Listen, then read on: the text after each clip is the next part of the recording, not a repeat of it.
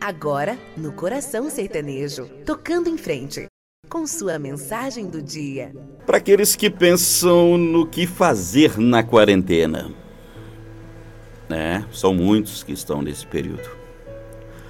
Um velho eremita, né, refugiou-se nas montanhas para se dedicar à meditação e oração.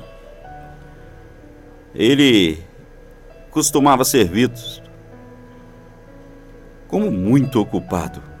Um dia alguém lhe perguntou como você pode ter tanto trabalho se mora sozinho. E ele respondeu: Eu tenho várias coisas a fazer. Treinar dois falcões, treinar duas águias, acalmar dois coelhos, disciplinar uma cobra, motivar um burro domesticar um leão. Mas eu não vejo nenhum animal por aqui. Onde eles estão? E o eremita respondeu: Esses animais, todos, todos nós carregamos dentro de nós mesmos. Os dois falcões se jogam em tudo o que lhes é apresentado, de bom ou de ruim. Tenho que treiná-los para que se lançarem em coisas boas. Eles são os meus olhos.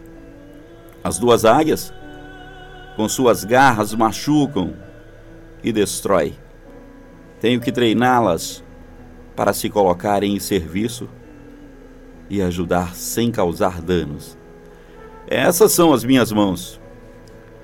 Os coelhos querem ir onde desejam, querem evitar situações difíceis. Tenho que ensiná-los a ter calma mesmo que haja sofrimento, problemas ou qualquer coisa que eu não goste. Esses são os meus pés. A coisa mais difícil é controlar a cobra.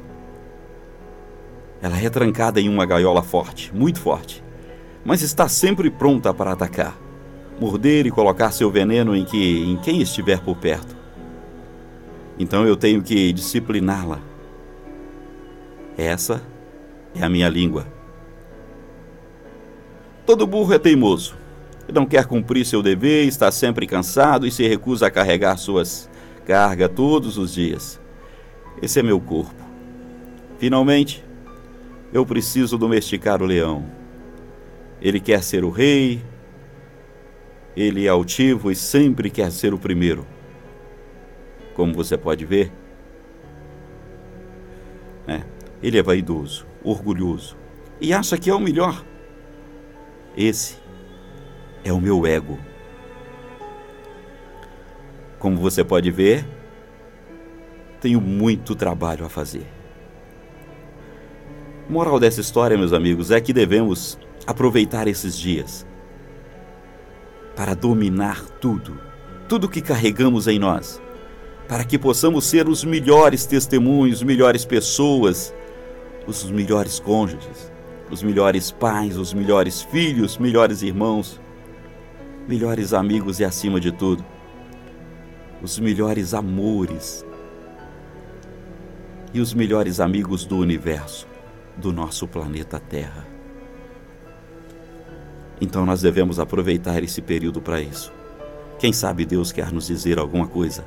Ele está nos dizendo, tentando nos dizer que esse tempo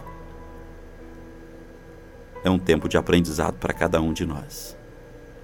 Pense nisso. E um abençoado dia para você.